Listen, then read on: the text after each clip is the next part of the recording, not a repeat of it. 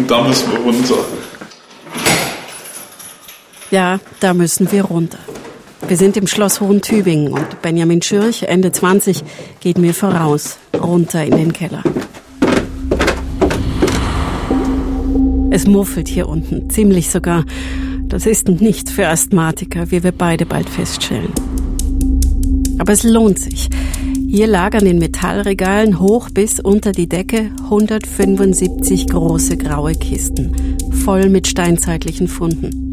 Tausende Steinkrümel, Knochenstücke und Mäusezähne.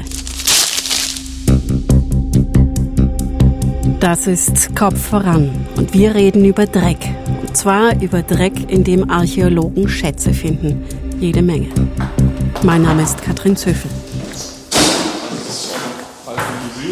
Benjamin Schürch zieht eine der großen grauen Kisten für mich aus dem Regal. Wir werfen gemeinsam einen Blick rein. Darin stecken sauber sortiert durchsichtige Plastiktüten. Und in jeder dieser größeren Tüten stecken viele kleine Tüten. Und da drin? In dem hier sind vier Lamellen und ein Abschlag. Lamellen und ein Abschlag. Keine Ahnung, was er meint. Ich sehe ein paar Steinstückchen in der Tüte. Dass ich hier ohne Spezialvokabular oft nicht weiterkomme, merke ich schnell. Aber okay, manches verstehe ich dann doch. Tüte, wo Zahn und Zahnfragmente drin sind. Und dann lerne ich, dass es Knochenkohle gibt. Dann haben wir eine Tüte, wo Knochenkohle drin ist. Also mhm. Knochen werden oft als Brennmaterial verwendet, weil die auch gut brennen und Holz in der Eiszeit besonders selten ist. Das sind Funde aus der Steinzeit, genauer aus der letzten Phase der Altsteinzeit, sagt Benjamin Schürch. Und diese Funde, dass die hier überhaupt lagern, das ist nicht selbstverständlich. Die waren nämlich eigentlich verloren, im Abraum gelandet, im Abraum einer archäologischen Grabung, die 1931 auf der Schwäbischen Alb stattgefunden hat. Aber in den letzten paar Jahren haben Tübinger Archäologen sie trotzdem gefunden. Sie haben sich dafür ziemlich viel Arbeit gemacht und angetrieben wurden sie vom Chef von Benjamin Schürch. Ja, ich bin Niklas Konrad, bin Archäologe. Wir sind in Schloss Hohen-Tübingen im Museum der Universität Tübingen. Niklas Konrad ist seit 1995 an der Uni Tübingen. Sein Lehrstuhl für Archäologie, sagt er, den gäbe es wahrscheinlich gar nicht, wenn es die Ausgrabung 1931 nicht gegeben hätte. Das Ganze fing damals an mit einem Dachs. Der baute sich einen Bau auf der Schwäbischen Alb und dabei hat er natürlich gegraben. Und dabei kamen Steinwerkzeuge ans Licht.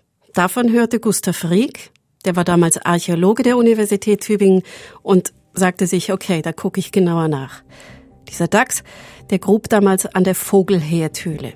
Die liegt oberhalb vom Lohnetal, ein Stück nördlich von Ulm. Es ist eine Höhle im Kalkfels, geräumig, 170 Quadratmeter in etwa, drei Ausgänge. Und von dort hat man einen weiten Blick übers Lohnetal und die Landschaft der Schwäbischen Alb. Es sieht in etwa so aus wie im Schweizer Jura, vor allem sanfte Hügel, Kalkfelsen, Trockenrasen. Die Menschen, die dort kurz nach der letzten Eiszeit vor dem Höhleneingang saßen, hatten eine wunderschöne Aussicht. Dieser Platz war entsprechend beliebt bei den Menschen damals und entsprechend viel haben sie dort liegen lassen.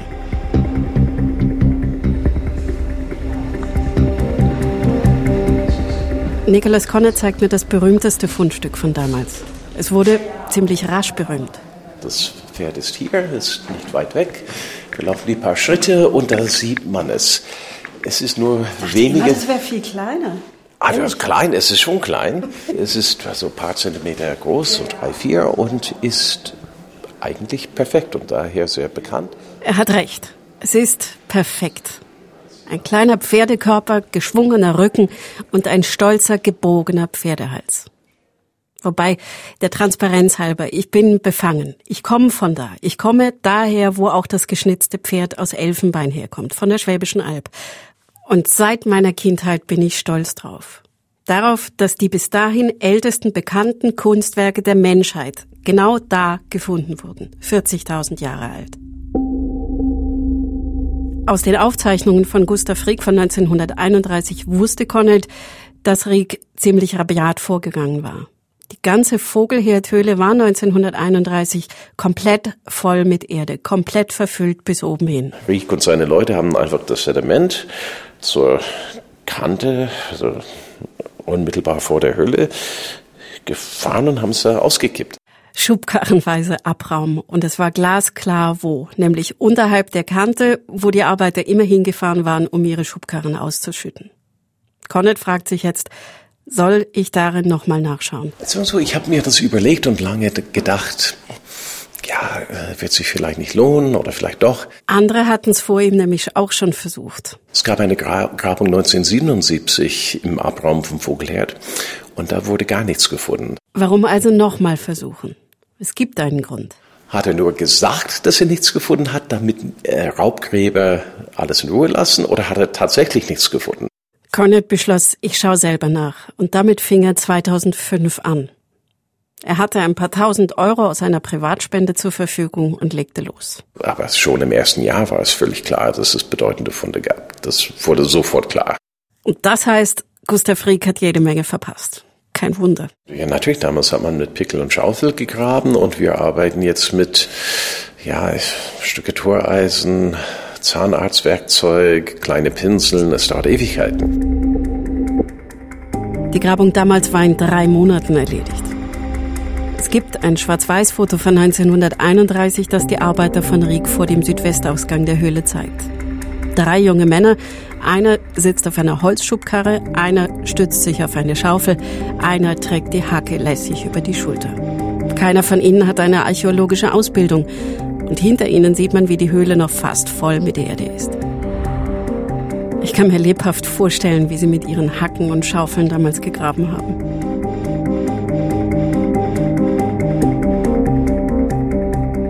Bei der aktuellen Grabung lief das anders und die Ausbeute war riesig. Unten im Schlosskeller öffnet Benjamin Schürch für mich die nächste Tüte mit Fundstücken. Hier ist wieder die, die Fundnummer und die Tüten dazu. Dann hat man hier ein Trümmerstück, das extra eingetütet wurde. Man hat Knochen, Zähne. Hier hat man auch Elfenbein in der Tüte, das hatten wir vorher nicht. Auch extra eingetütet. Knochenkohle. Dann das ist Mikrofauna auch. Also, nee, das ist Fisch. Das ist ein Fischknochen und Fischwirbel. Hier ist ein kleiner Fischunterkiefer. Wahnsinn, was, also was für Arbeit da drin steckt, das hat das ist so. Mit, und dann wieder Mikrofauna, also Mäuseknochen. Das ist natürlich alles mit der Pinzette mhm. ausgelesen aus diesen Eimern. Das ist von relativ großen Säugetier, mindestens Größe Hirsch. Mhm. Aber es kann auch vom Wollnashorn oder Mammut was sein. Ich schaue nochmal an den Metallregalen hoch. 175 große Kisten. Bis die Tüten da drin samt ihrem Inhalt so sauber sortiert waren, müssen unendlich viele Arbeitsstunden vergangen sein. Den Aufwand schätzen will keiner. Aber es waren auf jeden Fall viele, viele Stunden. Man hat zwei große Siebe, ein grobes Sieb, ein feines Sieb wird das Sediment erstmal gewaschen, werden alle Kalksteine rausgeworfen, alle größeren Steinartefakte kann man dann rausnehmen, alle größeren Knochen. Und in dem unteren Sieb wird alles so lange gewaschen, bis kein Dreck mehr drin ist. Und das ist das, was dann getrocknet wird und wo mit der Pinzette unten ausgelesen wird. Benjamin Schürch ist nicht der Mann für die Knochen, sondern der Mann für die Steinwerkzeuge. Wo ich bloß einen Stein sehe oder einen Steinsplitter, sieht er, mit welcher Technik die Menschen damals Feuersteine bearbeitet haben, um Klingen herzustellen. Wo für mich der eine Feuerstein bloß ein bisschen brauner aussieht als der andere, sieht er verschiedene Rohstoffquellen. Wir werden jetzt die Spurenelemente testen, die in den Steinen drin sind und in den Steinen, die wir in der Fundstelle haben. Und damit versuchen wir exakt dahin zu kommen, quasi, wo die Menschen ihr Rohmaterial hergenommen haben, um exakt ihre Bewegung in der Landschaft nachvollziehen zu können. In den Kisten liegen noch viele Schätze. Sortiert jetzt zwar, aber wissenschaftlich betrachtet sind es immer noch ungehobene Schätze. Denn wirklich angeschaut, ausgewertet sind viele der Tüten noch nicht. Mäuseknochen und Mäusezähne zum Beispiel. Von den Mäusen, die vor 40.000 Jahren mit den Frühmenschen gemeinsam in der Höhle gelebt haben. Auch aus den Zähnen kann man ziemlich viel Information rauslesen. Besonders an den Mäusezähnen, die sehen, je nach Klima ändern sich die sehr, sehr schnell. Und in diesen Mäusezähnen kann man Chronologie machen. Ein bisschen wie bei Baumringen, sagt er. Ich bin beeindruckt. Mäusezähne, die was übers Klima erzählen.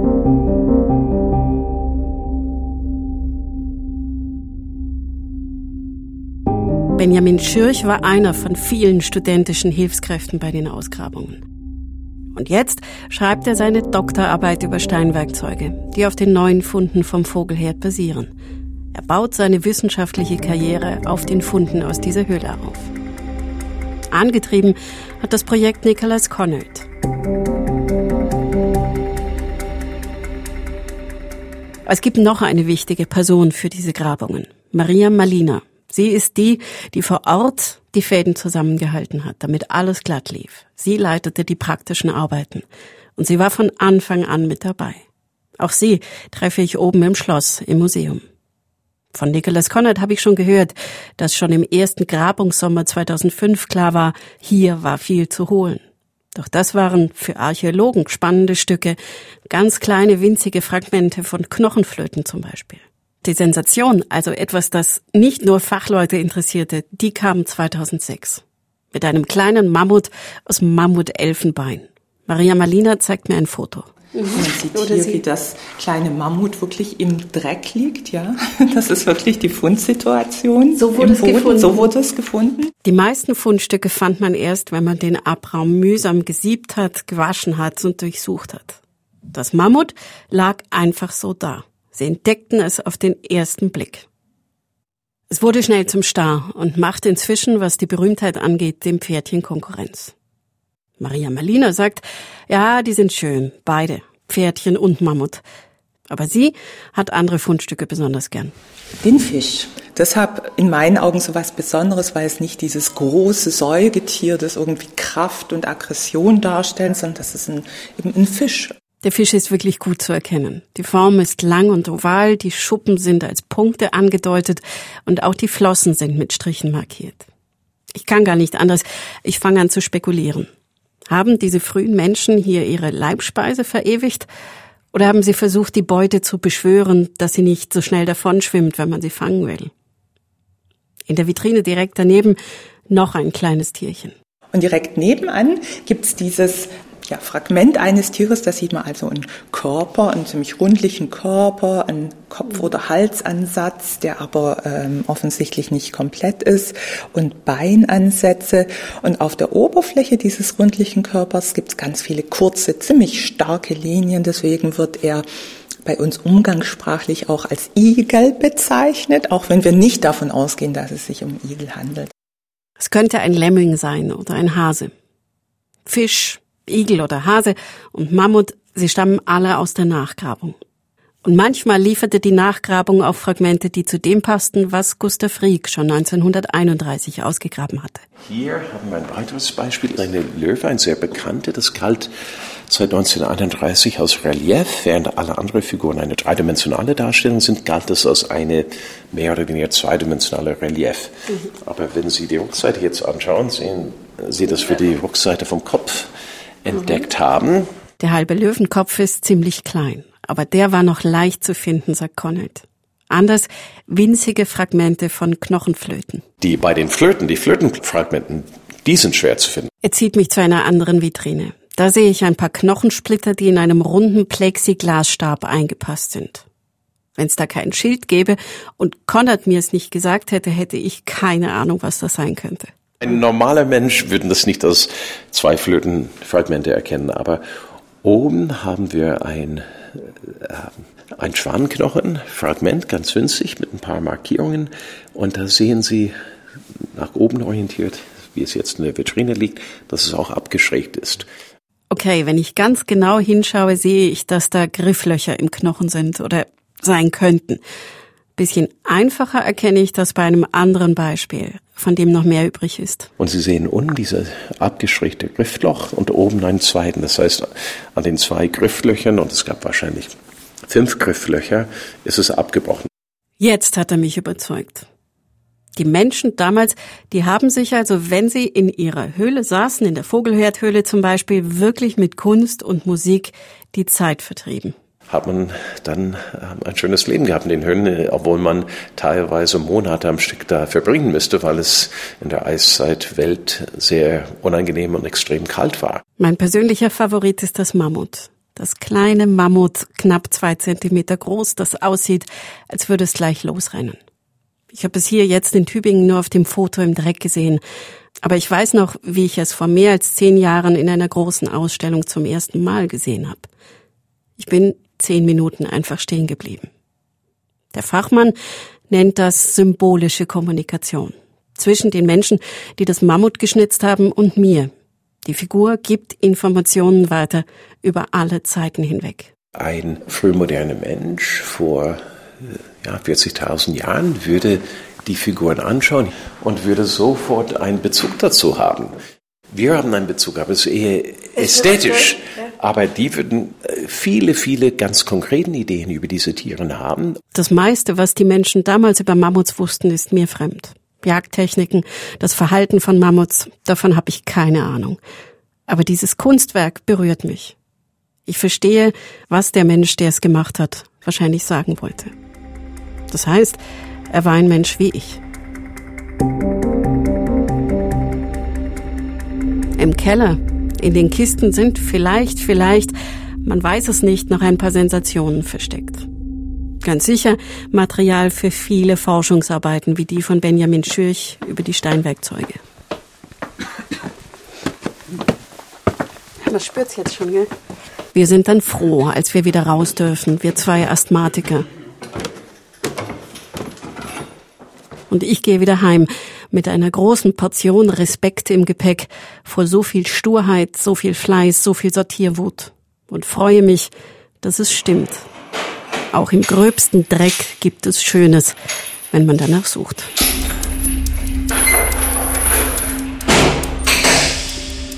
Das war Kopf voran. Der Podcast der SRF Wissenschaftsredaktion. Ab nächsten Freitag gibt's dann Folge 5 von Kopf voran. Überall, wo es Podcasts gibt. Und dann geht's klar wieder um Dreck genauer ums Unreinsein und um die Frage, warum wir Menschen so sehr darauf achten, ob unser Gegenüber reine Haut hat oder nicht.